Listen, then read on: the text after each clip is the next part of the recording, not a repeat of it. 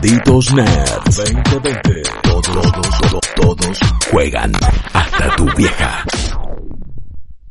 Y bien, malditos y malditas, es el momento de hablar del tema del día, pero antes me quiero dar el gustazo de saludar a un integrante de Malditos Nerds que no puede faltar, es el señor Juaco Freire. Juaco, ¿cómo va? ¿Todo bien?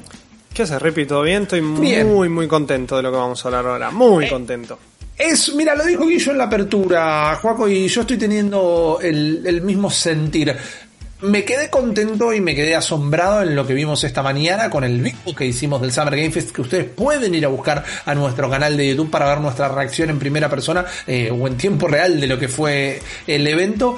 Pero me pasa que a medida que pasa el día, que leo cositas, que hablo con gente como vos, que hablo con otros amigos que son del palo y demás, eh, que me voy entusiasmando un poco más. Estuvo muy copado que vimos hoy y vamos a charlarlo un poquito con vos que encima tenés toda la perspectiva del desarrollador. Pero ¿qué vimos hoy? Si te acabas de despertar porque la cuarentena te tiene todos los horarios cambiados. Bueno, en el ámbito del Summer Game Fest, este evento digital que va a durar todo el verano, organizado por Jeff Keighley, tuvimos lo que había sido un primer gran anuncio del verano y todos esperábamos un juego, pero no es eso lo que recibimos, sino que fue la presentación en sociedad y la revelación del nuevo motor Unreal, de lo que va a ser el Unreal Engine 5. Rápidamente, que es un motor de juego, es donde corren los juegos, digamos, lo que hace que se vean como se vean, que tengan los detalles de iluminación, los polígonos, quizás Juan ahora nos lo explica un poquito mejor, pero en sí es el motor del juego, la, la traducción es literal. Generalmente veníamos hasta el momento con la última versión del Unreal Engine 4 y también es uno de los motores más utilizados en la industria. Muchos estudios tienen sus propios motores, pero el Unreal Engine es uno de los más utilizados en toda la industria, desarrollado por la gente de Epic. Hasta ahí venimos bien. ¿Qué nos mostraron hoy? Como ustedes lo están viendo acá al lado mío, bueno, el eh, Unreal Engine 5, su nueva versión del motor, que ahora ya la tienen preparada, está dentro de los kits de desarrollo de PlayStation 5. Esto significa que los estudios que recibieron el kit de desarrollo de PlayStation 5 pudieron probar todo esto que están viendo, que es una demo preparada para la presentación, no un juego que va a terminar existiendo y el motor va a salir a la venta o va, a implementarse, mejor dicho, recién el año que viene, por lo que los juegos que utilicen el Unreal Engine 5 tal vez estén un par de años todavía en el futuro. Pero yendo a la presentación de hoy y hablando con vos, Juaco, contanos un poquito qué, qué presenta este Unreal Engine 5 y por qué la gente se tiene que asombrar. Bien, primero que nada quiero arrancar diciendo que la presentación de hoy fue increíble, una presentación que claramente estaba apuntada a GDC. Claramente esto fue una presentación de desarrolladores para desarrolladores. Sin embargo, el gran Geoff Knightley lo tomó, lo agarró y dijo, ¿saben qué? Vamos a hacer un boom. Estamos en un año en donde se viene nuevo hardware, en donde se vienen nuevas consolas y tenemos que dejar, tenemos que dejar de pensar que todo son los juegos, que todo es el control, que todo es qué bueno el nuevo FIFA que voy a jugar. Y acá me voy a poner súper, súper eh, serio con esto. Soltate, soltate. Yo mirá, Porque me pongo así, vos soltate. Sí, sí, sí, sí, el bardo, que venga a mí el bardo, porque me, eh, me sorprendí bastante viendo un poco los comentarios de la presentación de hoy, bien como Rippy dijo, lo que presentaron hoy fue Unreal Engine 5, un motor de juegos o quizá a mí me gustaría para que la gente lo entienda mejor, un entorno de desarrollo. Eso es lo que hoy presentaron. El nuevo Bien. entorno de desarrollo de Epic para los desarrolladores.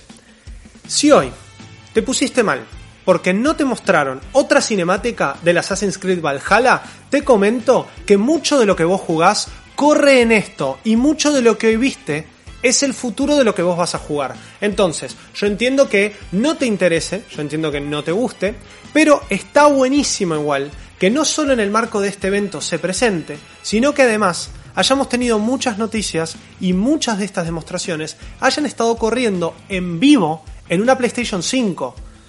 Entonces, Ese es un gran detalle, eso es un gran detalle totalmente. Porque esta demo, perdón, Juaco, que Sí, sí. por más que no sea un juego que haya salir, que vaya a salir, no es un trailer, eh, no, es un juego, un minijuego si quieren entenderlo de esa manera, pero que estaba corriendo en una consola. Entonces, por primera vez vimos cómo pueden llegar a verse los juegos que corran en la Play 5. Exactamente, exactamente, Rippy. Esto justamente es un entorno de desarrollo. Entonces, es básicamente un programa que se abre y los desarrolladores escriben sus archivos de código, sus modelos, sus animaciones, pegan todo con boligoma, como vamos a decirlo bien y pronto, y sale con fritas el juego. Eh, esto, como dijo Rippy, está presente en los kits de desarrollo de PlayStation 5. Esto quiere decir que el desarrollador que recibe y utiliza todo esto, obviamente, en su PC, puede hacer lo que se llama un deploy o puede hacer lo que se conoce como un ejecutable por decirlo mal y pronto, para PlayStation 5 y eso se puede probar en lo que sería esta versión de consola de desarrollador. Esto que vimos hoy esto que vimos hoy, por más de que pueda llegar a estar preparado, por más de que realmente quizá eh, podemos estar un poco más escépticos y decir no era una Play 5, era una PC, todo está adaptado a tecnología que vamos a ver y que ya se sabe que la PlayStation 5 puede correr.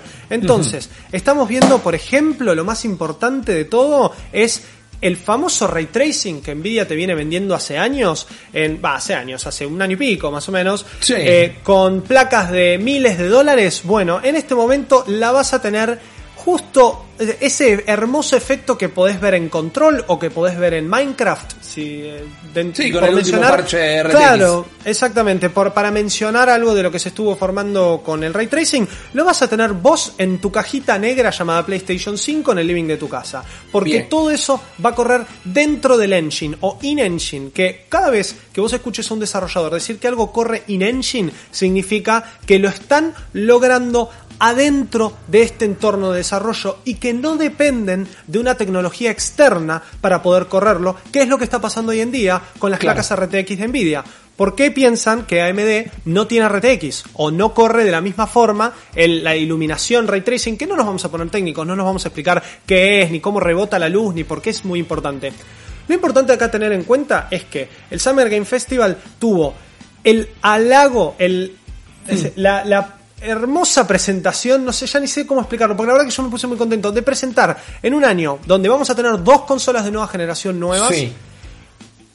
Y una de ellas justamente llamada PlayStation 5, el Unreal Engine 5, la quinta iteración de su motor que viene por lo que vimos, a romper con un montón de estándares. A romper con un montón de estándares. Y especialmente si comparamos lo que es la, y búsquenlo, háganme el favor, eh, la demo técnica de Unreal Engine 4 o las distintas iteraciones de Unreal Engine 4 que fueron sucediendo durante el año, comparándolas con esto que acabamos de ver, que es realmente un espectáculo visual y un espectáculo de animaciones, porque un motor gráfico no solamente es que también me está pegando la luz y se ve en la textura, que tanto, tanta mentira, tanto 3D, tanto... Eh, fondo bien renderizado tenga. Estamos hablando también de animaciones, de cuestiones de cómo se conectan esas animaciones y el uso intenso, que fue un foco muy grande en la presentación, de inteligencia artificial, justamente para poder tener estas no me quiero poner técnico, pero interpolaciones de animación o conexiones de animaciones para poder hacer sentir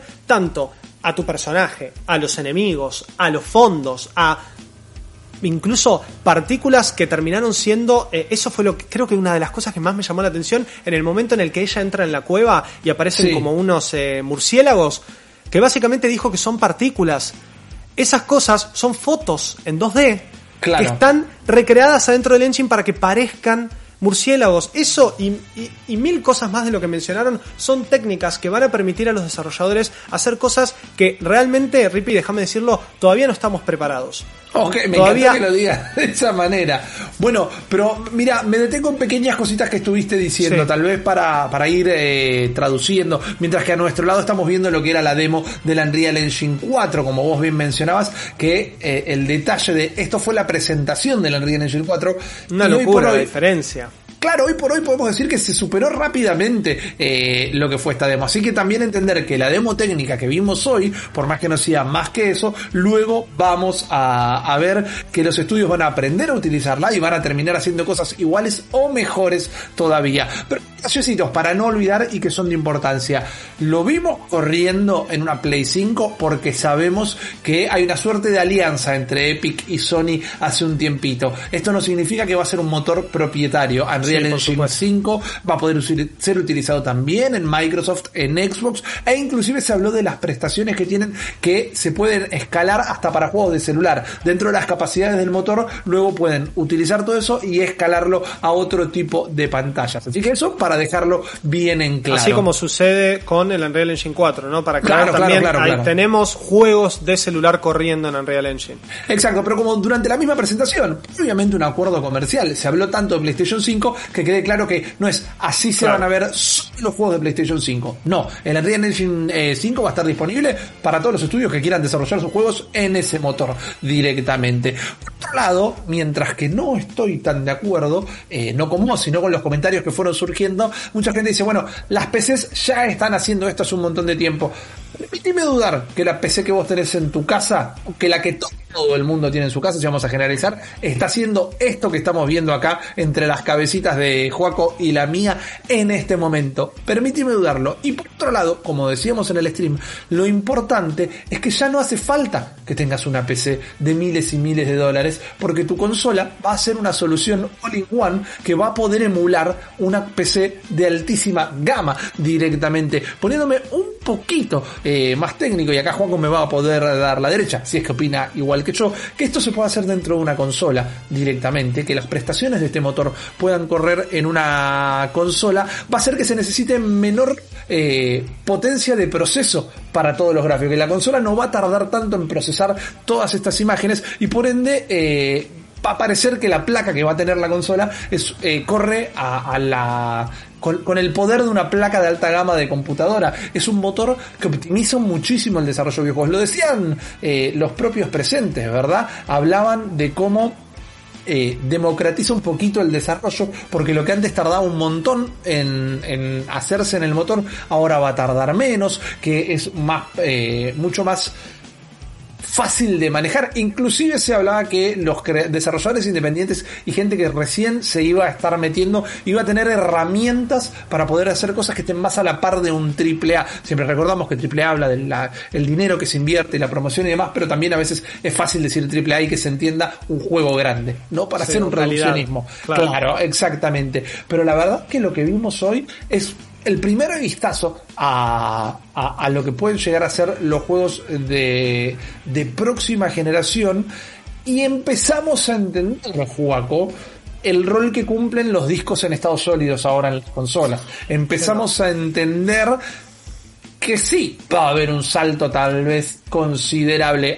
Yendo una pregunta técnica que no hace falta que te metas en un manual de placa de video para explicármela. Pero por ejemplo, en algo que se detuvieron 10 mil millones de veces fue en los triángulos, en la cantidad de triángulos, en que cada triángulo puede llegar a tener el tamaño de un píxel. Mi pregunta en sí es, eh, si me podés dimensionar de alguna manera, ¿cuán grande es el salto del Unreal 4 al Unreal 5? Eh, en- como en cuestión de herramienta, como, como un usuario, ¿realmente parece algo tan apartado? Sí y, y no. A ver, A ver, hay, una, hay una cuestión. Eh, primero que nada, quiero mencionar que el hecho de que, eh, y estos comentarios que vos decís que yo tampoco estoy de acuerdo, o sea, estoy, estoy de acuerdo con vos, eh, decir que hoy una PC está haciendo esto mismo es, eh, digamos, es palabra fácil. Claro. Es un error, porque en este momento ningún juego de tu PC tiene Unreal Engine 5 corriendo atrás. Claro, de entrada. Entonces, entonces ya no podés decir que esto está corriendo en una PC.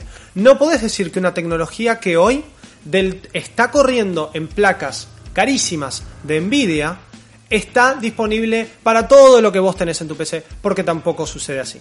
¿Qué pasa?